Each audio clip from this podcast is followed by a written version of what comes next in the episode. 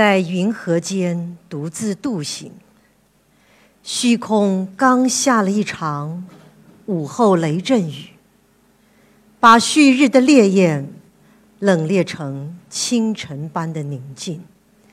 一阵风从太阳的方向吹荡过来，像是从相思树林回响着海潮的呓语。随手摘下一颗星辰，直到窗前。或许你无意的捡到时间之外的寂寥。月色下，轻步走来，涉过映月的水，搅乱了一池。如幻。大家好。刚刚给你们念的就是《时间之外》里面“千江映月”的这个片段。我是悠人神谷的创办人，我叫刘若雨。嗯，悠人神谷到现在已经二十七年了。最近因为六月份我们要到呃广州、上海、北京。来做时间之外的一个正式的在在中国内地的一个正式的公演，那呃，我想这是一个时间，我们可以跟大家分享为什么我们会这样子一步步的走来。嗯，我在台湾大学没毕业，我就参加一个一个实验的剧团，就是话剧团。那个时候，呃，演戏的时候呢，我多数都是团里面的，就是那个蹦蹦跳跳、那个那个很烧包的那个那个女主角。那后来呢，我很好奇的是，跟我一块对戏的那个朋友，他怎么那么会演戏？那就是为了这个原因之后，我其实我后来到了纽约大学去念书。我在纽约念书的期间，也很幸运的遇到了一个非常重要的朋友。他在那里学导演，你们知道是谁？对，李安。然后在那个时候，李安我们大概同一个时间在那读书，都在纽约大学。那那个时候呢，呃，李安的毕业制作的那个那那部呃他的毕业制作，其实也是因为那部电影呢，后来经纪人就是邀请他留在美国的。那个电影是我演的女主角啊。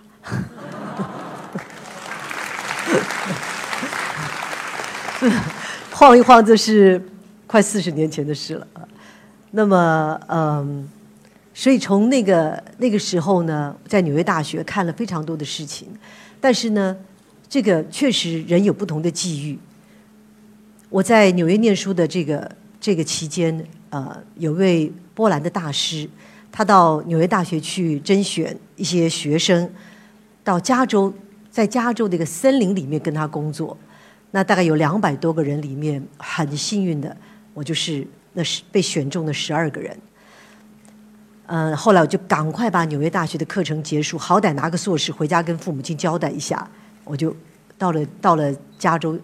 在这，Guchowski 是一个什么样的人呢？嗯，他已经过世了。我知道他在他过世的那一年。世界教科文组织把它列为 Guchowski 年，那么这个波兰的剧场大师，应该也是说，在我们这六零年代以后，继苏俄的斯坦尼、布莱希特之后，就是 Guchowski，他的表演方法是在剧场界非常重要的。那么，呃，在这里我们有一本书，把它翻译成《迈向直扑戏剧》，这本书是 Guchowski 讨论 Guchowski 的。他认为剧场里面最重要的就是人。那么华丽的布景、舞台灯光，其实都是要讲起来。那回到人的身上，才是真正剧场的核心。我在加州跟他学的这个期间呢，他已经不再做剧场了，他已经放下了导演的工作，他在做人的研究，在做一个寻找人类源头力量的这样的一个训练工作。那我有幸就在这个期间跟他工作。他是在加州尔湾大学这个校区，这个整个就是 U C 尔湾这个学校里面的牧场系。这是一个奇怪的地方，这好像是一个不是一个只是在教你表演，不是一个只是给你知识的地方，其实真的是不错。我在那个地方待了一整年，当然，透过这些所谓的原生态的这些学习的方式，不是只是教会你这些歌。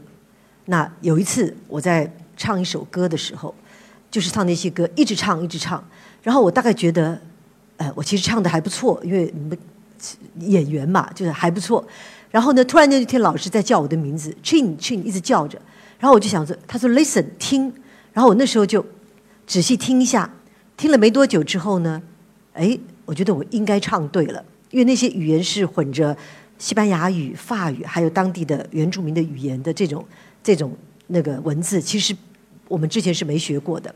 好，我非常确定我唱的是对的，我就又开始大声唱了。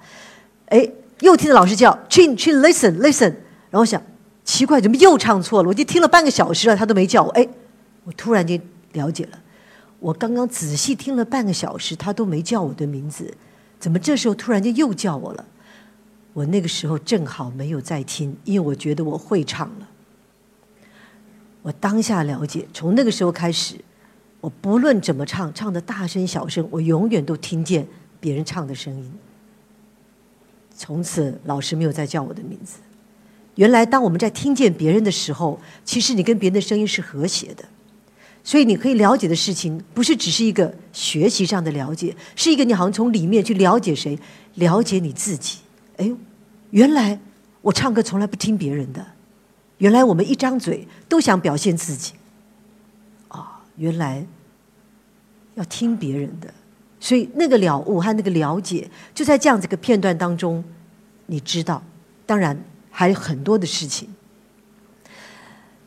我们在那里的训练是在深山里面的，因为在牧场嘛，美国加州的牧场就是一大片荒山，那里面有有有马有牛有有蛇有兔子，呃，没有狮子老虎，但是至少呢，它就是长满了草，长还有一些树，有一些地面是凹凸不平的。然后我们有一个训练，这个训练是在晚上十二点开始，然后他说。你跟着前面这个人的后脑袋，就是眼睛看着他，然后就跟着他走就好了。他说：“不过这个走有点快，叫做 fast walk，快走。”结果呢，你想想看，那些老美、那些外国人，这个脚步跟在他们后面，这哪叫快走？根本就是奔跑。然后就在那个山林、山山林里面，就这么这样子慢慢走出去之后呢，越走越快，越走越快。其实连老美自己都在奔跑，何况是？我跟在这个后面，然后跑过了一个山坡，跑上那个山坡的时候，我就已经觉得我实在是累到不行了。然后到过了没多久，我看他哎又跑回了这个山坡，哎我有点想，待会儿他一定还会跑回来这个山坡，我就先休息一下好了。就这么一个念头进来之后呢，唰一下全部不见了，我就一下子啊，我突然间发现。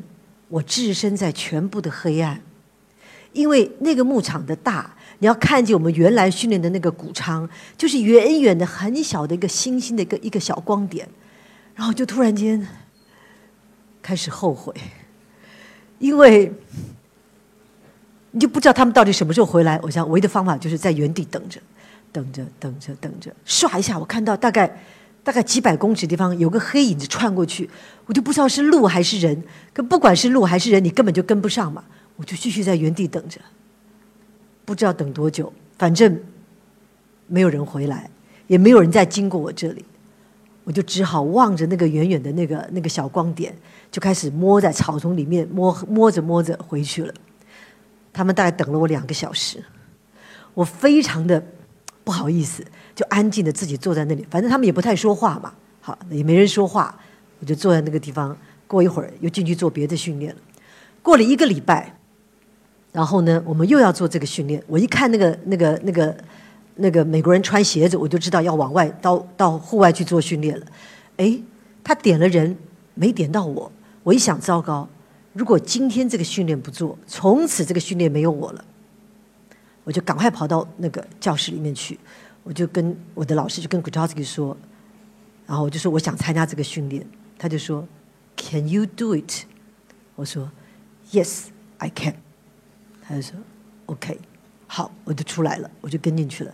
我在心里面承，我承诺了这句承诺，叫做 ‘Yes, I can’。然后呢，那一趟路，我这一生中从来没有那么累过。你知道，那个跑到那样子，在黑暗里面，你要跑，你要跟上的时候，那个地上有洞，你是不能看的，你不可能低下头来看。就这样子跑了一个半小时，大概在那个森林里面。一跑回来，我只觉得我真的是，我长这么大，然后我出国念书，我从小长大，我真的从来没有这么、这么、这么、这么累过。这样，后来我回台湾，知道我的心脏不是很好，但是呢，我那天跑完了，然后经过那个，因为在加州的牧场嘛，它以前都是养马的，所以有一个矮矮的木栅的木木头的栅栏，那房子那个谷仓还在前面，我跨过了那个栅栏。哗啦！我那个眼泪就开始流啊！我说我简直太委屈了，简直是，我就一直哭哭的时候，又走进去那个地方，我就在那个休息地方，我就安静坐下来，然后继续哭。然后就突然间发现，大家都坐着，有一个女孩子，一个美国女孩，也比我也没高多少，就坐在我对面，在那喘大气，一直喘着。然后呢，我就发现，其实人家也很累，可是人家怎么没哭啊？然后我就。很不好意思的，赶快不敢吭声了，一屏气，然后就坐安静坐着。可是我突然间发现，我置身在一个非常安静的状态，我就很安静的看着我自己。可是我看见我，好像不太一样。其实我到后来的时候，我曾经看过一个报道，然后有一个去登，就是那个阿尔卑斯山登那个圣母峰的。一个登山人，他说他们费尽了很大的力气，当他们到达那个山峰顶上的时候，他说他脚踩上去的那个片刻，他心中只出现一个字，一句话：一片宁静。其实可能不是那个山峰上宁静，是那个人的内在有一片宁静。然后那个时候，我感受到这个感觉，我起身，我就发现。我走路也很宁静，我没有像原来那么的担心事情，我一样安静静的走进去做原来的那些唱歌的训练。我发现我没有之前好像那么担心，听我好像在一个了解发生什么事情的状态。后来我回到了台湾，开始带幽人神鼓。其实一开始也不是幽人神鼓，一开始叫幽剧场。那。我为什么回家来回到台湾去做优剧场呢？呃，在我离开加州的最后一个学期，老师叫我们做了一个做一个作品，那个作品就是，呃，你用一个用一首歌，好，或用一个创作，用用一首歌，用你的身体去做创作。他本来叫我们用很早很早的一个像你像你爷爷奶奶那时候教的歌，好，总之我没找到，我就找了一首陆游的《钗头凤》，算高雅了吧。一首诗这样子，好，我就做了这个身体剧。做完之后呢，老师说了一句话，他从你做的这个方式看出来，你是个西化了的中国人。我到底怎么西化了呢？老师就说，因为在传统的东方，在中国，其实尤其在东方的文化里面，弟子要跟师傅学习一件事情的时候，都是先做，做了再说。但是西方的小孩，他一定先问为什么，所以他就头脑先知道，然后才去做。所以从这个作品看出来，他说你是想出来的，不是做出来的。他可是呢，在现在现在的年轻人，你们在你们的家乡，除了没有古老的传承的学习做的机会，但是又没有西方人的什么，凡事都搞清楚为什么，以至于你真正内在的那个自由。你真正的那个心中的那个可以即兴、可以自由的力量，也还看不到。我刹那之间觉得，突然间自己四不像，什么都不是。可是我无从选择我成长的过程。那么，好吧，从那个时候呢，我就人就掉进了沮丧。第二个学期他叫我们做作品的时候呢，那个时候呢，我就选了一个，我想说这回我一定是按部就班排练的。然后，可是呢，我也选了一个很有深度的作品，因为我知道我的老师。他大学毕业，他像一个他像一个牧羊人，他像一个智者，我知道他在西方世界教西方的大学里面教老庄哲学，然后呢，我那时候就选了这个主题《庄周梦蝶》，我就编了这个庄梦蝶的故事。编完了之后，老师看完，我这次有排练呢，有做，但是呢，他说：“是谁在做梦啊？是你在做庄子的梦，你还是在做你的梦？”这一下当下，我又哑口无言了。我知道这个问题问到的是一个核心的问题，是一个大灾问。但是答案在哪呢？完全没有办法回答，只觉得我的脑袋瞬时瞬就是在瞬间，好像好像有一件事情被触及到，可是呢，你无从琢磨。在你原来的你，你无从，你不能从你的学习过程中搜索答案。然后这时我就老师就说：“从现在开始，你观察自己的行为，就好像有另外一个人在看着你自己，你的行住坐卧都像有一个人在看着你，当然是你自己了。那包括你在跟别人思考应对的时候，你都觉得有一个人在看着你。”我就说好。我从那个时候就回家了。回家之后回去了，我就叫我的室友帮我拍照，走路帮我拍照，吃饭帮我拍照。当然看了那个照片，就不是那个答案嘛。所以呢，无从明白这件事。直到我回到台湾，我开始决定我要从古老的力量去找出来，到底老师要说什么，他在找什么。我不知道他在找什么，我只知道他在从古老的事情里面去找。我就走遍了台湾古老的庙会，古老的只要是老人家的，甚至包括台湾的原住民的这些他们的仪式庆典，只要是老的事情，我都去接触。当然也因为这样接触到了传统的尸骨。那后来幽人神鼓开始击鼓，只是呢，这个击鼓的这件事情非常因缘巧合的。你们刚在荧荧幕上除了看到我之外，还看到一个男生，对不对？那个男生叫黄志群，就是就是我的另一半。然后呢，他就是我们的击鼓指导。那那时候他他本来之前也在云门舞集的，后来他他到了到了印度去旅行，在来我们来优剧场之前，那么他在印度遇到了一个云游僧，这个云游僧就教了他活在当下的禅修法门。他的细节我不说了，有人有兴趣的话再去问了。这件事情在他带回台湾之后，我看他的样子，走路、吃饭，好像就是这么一个人在看着他。我就问他说：“你到印度做了什么？为什么我觉得你好像你的行住坐卧，像有这么一个人在看着你？”他说：“我在那里学禅坐，我走路、吃饭、行住坐卧都在关照着自己啊！”我一下明白了，原来。在老祖宗留下来了一件事情，叫做看着自己的关照，就是保持自己内在的觉知，然后关照自己，从禅禅坐开始，从走路开始，从开门，从吃饭开始。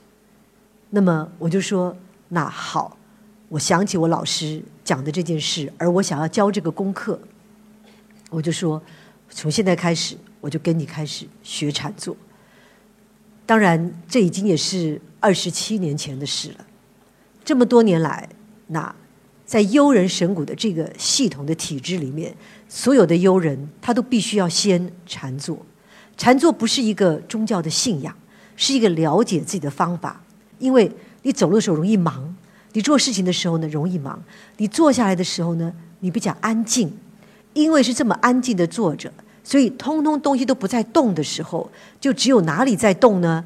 念头在动，头脑在动。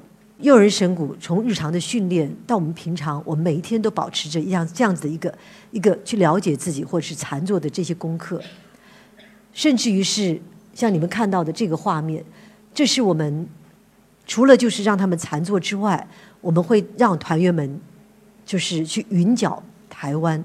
云脚是一个。有点像苦行僧，但是我称他，我们称他做云脚，是因为我们不敢自比于一个苦行僧，因为那个太辛苦了，那个是他背着包袱，然后连吃什么都他都可能在路上的。那我们是因为晚上要打鼓，所以呢，我们觉得说，好歹你像云脚一样，你可以轻松自在的走，不要走的自己那么辛苦。那么其实当然非常的辛苦，因为我们一天要走大概二三十公里，晚上要表演一场打鼓。可是呢，这个云脚的过程也帮助团员内在什么？你持续长时间的这样子行走，帮助你的头脑，也会让他那些纷乱的念头会慢慢，只要你专注在脚下的行走，就像一步一脚印，一步一个当下，总是会走到目的地的。可是这样的走法，同时也是帮助你慢慢慢慢的让你的那个念头可以少一点。所以像类似像这样的训练。剧团大概每两年都会办一次，一走大概走了三十三十多天、五十天的，所以对优的团员来说，表演的这个部分，当然表演应该做的相关到的所有的这些训练啊、身体啊、音乐呀、打击啊，什么通通都是要训练的。可是呢，除了这个之外，我们同时也训练内在的这个了解自己如何活在当下这个部分。所以我们把优人神鼓叫做道义合一的一个。表艺术团体，也就是道，就是了解生命的道路嘛。艺当然就是艺术，所以不是只有在艺术的这个领域面一直不断的创作，而是在生活层面也保持他的一个可以让一个人了解自己的这个这个机会。那当然，在也也因此，我们的作品就有很多比较类似这种主题的作品，就像这个时间之外。那为什么会取了“时间之外”这个名字呢？我们那时候，我有我大概那已经是二零零二年的时候，呃，不，二零一二年的时候，大概三年多前，要做这个作品的时候呢，之前我非常的忙，那时候冲来冲去很忙。然后有一天呢，我们要去开会，要到了开会的现场，我就跟同事说：“我说你们先进去吧，给我十分钟，让我稍微休息一下，让我在车子里面就是缓冲一下。你们先进去，那十十十分钟到了，呃，要开始正式开会了，再打电话给我。”我就坐在车子里面，就想正想闭目养神，哎，毛病来了，就开始找手机。现在的人大概离不了手机了，然后就开始马上找那个手机，我就找想说，我看一下有没有有没有什么事情有人联系我，我只是想拿出来看一下。结果呢，我发现我没找到，我手机竟然没带。那么忙碌，从办公室冲到这里来开会，结果手机就不知道忘在哪了。我想，哎呀。那等下他们怎么找我呢？怎么办呢？就在那里正在想着的时候，哎呀，算了，反正我已经够累了，我就我就我就就休息一下吧。也没手机，刹那之间没手机，我就一下就坐在车子里这样子闭个眼，一闭上去之后，哎，我就开始哼了一首歌。这首歌叫，因为那个歌歌词很难唱，我在我纽约读书的时候那个时候学的，然后呢。那时候学了很久，是是会唱的。可是我记得我在那个时间的一个月前，我想唱给一个朋友听，我怎么想都想不起来那个歌词，那个歌怎么唱？那个歌叫做《湘江怨》。然后我那个时候呢，就坐在车子里面就开始，落花落叶落纷纷，正日思君。不见君，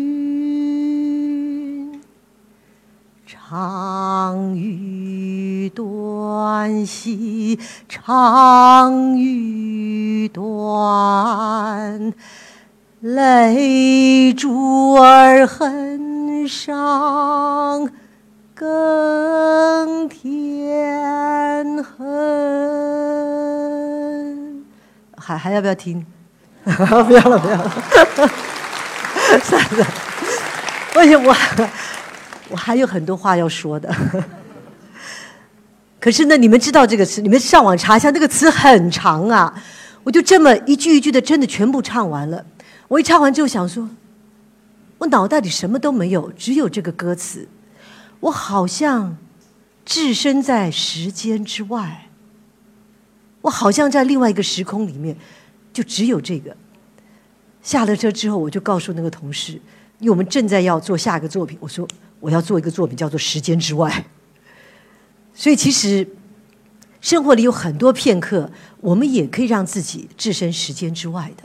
我们在《时间之外》里面有一个有第一个作品叫做《大咒语》，这个咒语就是在瞬间下下来的嘛。你看那个时候，所有人就会瞬间哇，好大的雨啊！全部人都会在这个时间说：“好大的雨！”脑袋里不会出现别的事，那就是一个大家共同的当下。所以有人就发明了茶道，品茶品第一口，继续品第二口，继续第三口。它为什么叫茶道呢？这个道里面就协助你活在当下。有人发明了花道，这个花插下去，它插的整个过程，它就只有。这个花，有人发明了香道，安静的闻着这个香，只有这个这个味道。所以其实道，我们讲的道义合一的这个道，在我们生活里面到处都是，而且尤其我们的老祖宗，他们最会道义合一了。八大山人，对不对？那幅画一出现，绝对道义合一。那当然。这个对诱人神谷来说，在我们的艺术的道路上面，我们就这样子一步一步的走着。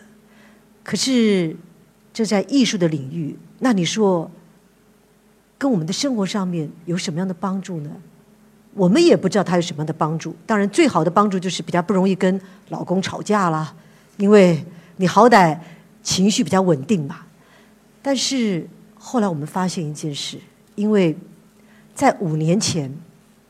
我们就被台湾的那时候的文件会就安排，我们都在台北市嘛，安排到外县市去，去帮助比较外县市的一些团体，就叫所谓的交流。然后我们就选了彰化县。那到了彰化之后呢，本来因为彰化的演艺厅是个非常标准的，跟跟台北的这个这个两厅院的那个剧院里面的结构，包括灯光音响很接近。我们就选了这个园林演艺厅到彰化去，想说，呃，有什么作品在那里可以跟他们交流，之后可以先在那里试演，再回台北。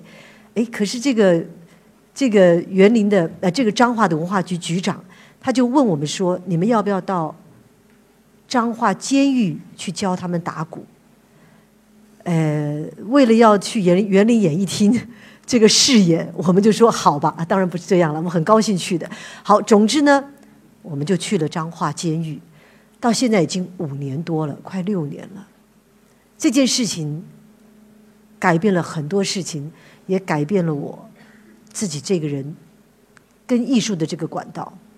当然，更早之前，我记得十年前有人跟我说：“你别演戏了，你好好当导演。”剧团里一个导演都没有。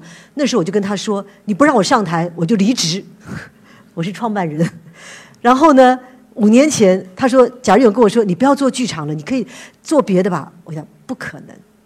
但是呢，昨天这个一席的朋友在问我说：“你现在最想的是什么？”我说：“我现在最想的是是帮助别人。”那现在告诉你们，帮助什么事儿？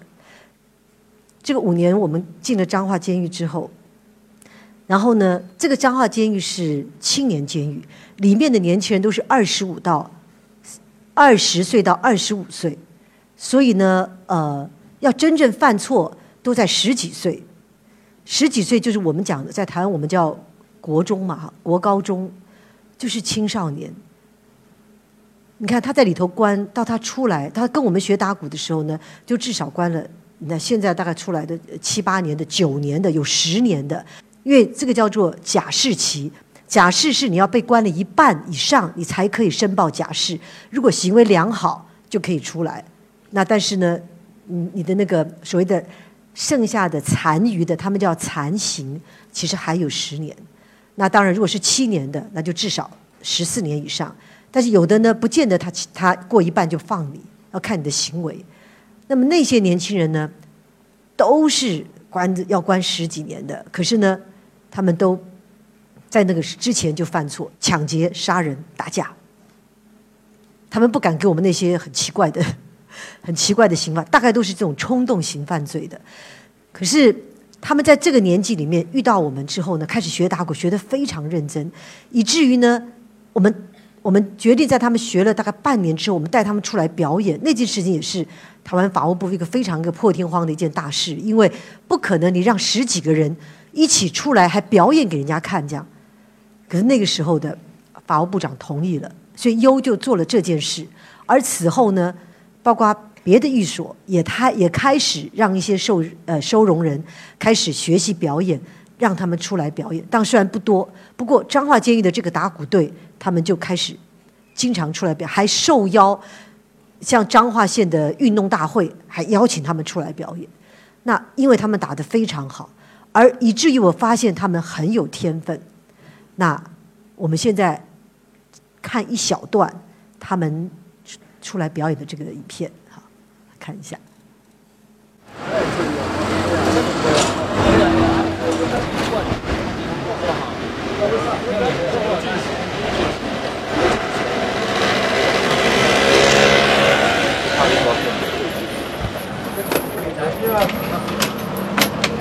慢慢来没关系，慢慢来哈，小心小心啊！他们给他们，他们给他们画脸，是因为怕他们会跑掉，至少这个脸不容易被擦掉。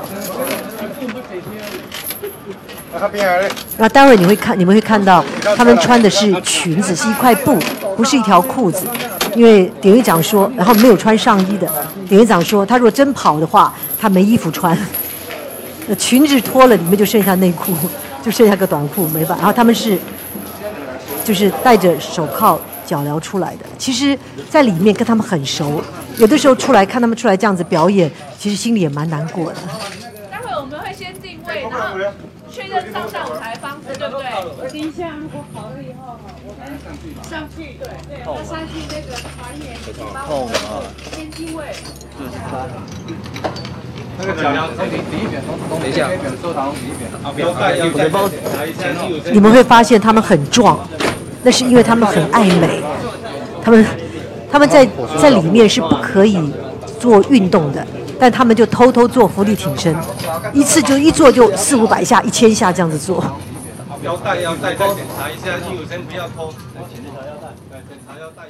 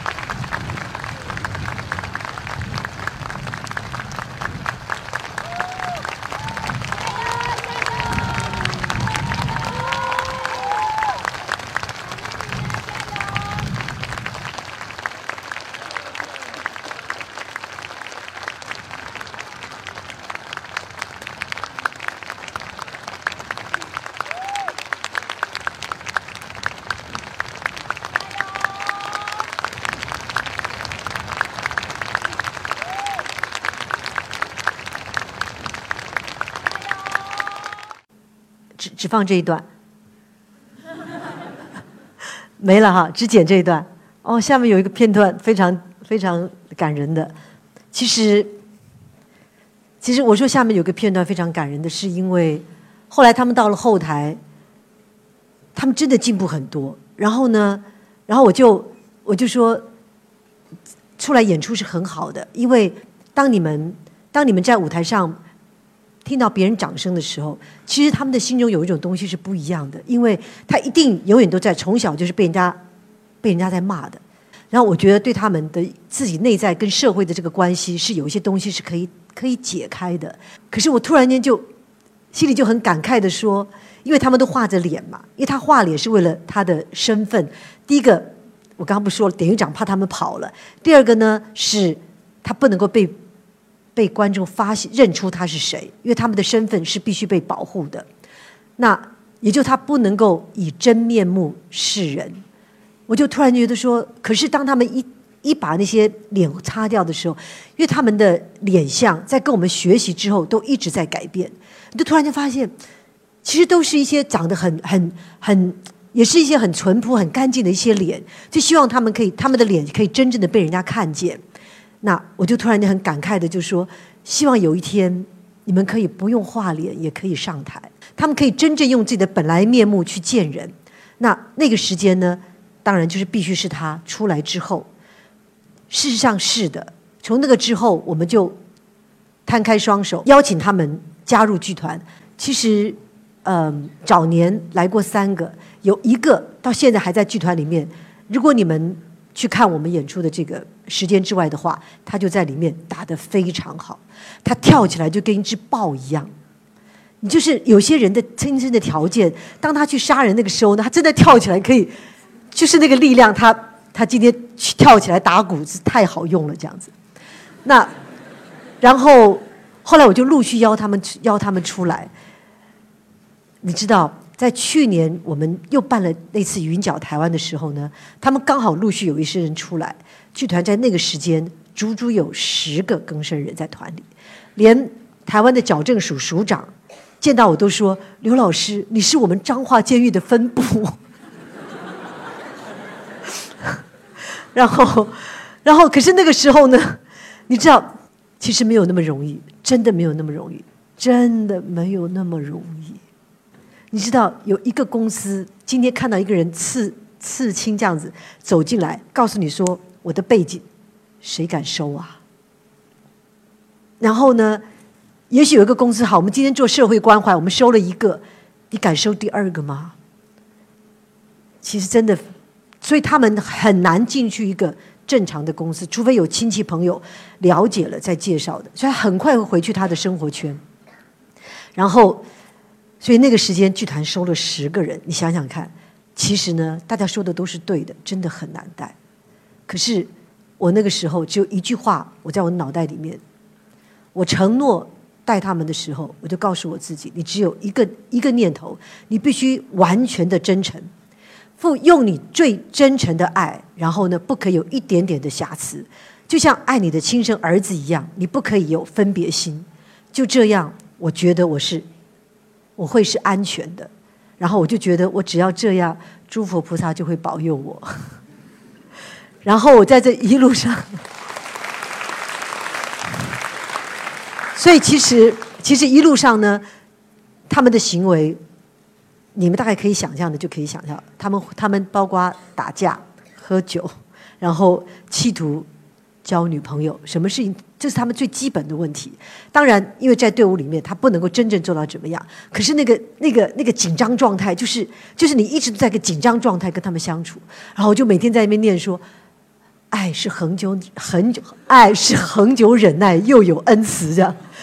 呃，其实后来后来。在他们我们走完路之后，我留下了这些更生人，因为他们真的是非常棒的表演者，而且你只有一个念头，就是希望他们可以瞪过来，希望他们真正的不要回去原来的生活圈，然后就给他们成立了另外一个团，因为不敢再放到团里面，因为太多人了，我成立了另外一个团，其中有六个，因为他们家住南部，住在我们家住了三个月，跟黄老师跟我的小孩，我们一起过日子。然后他们叫我妈，黄老师呢就坚持说他们必须叫师傅这样。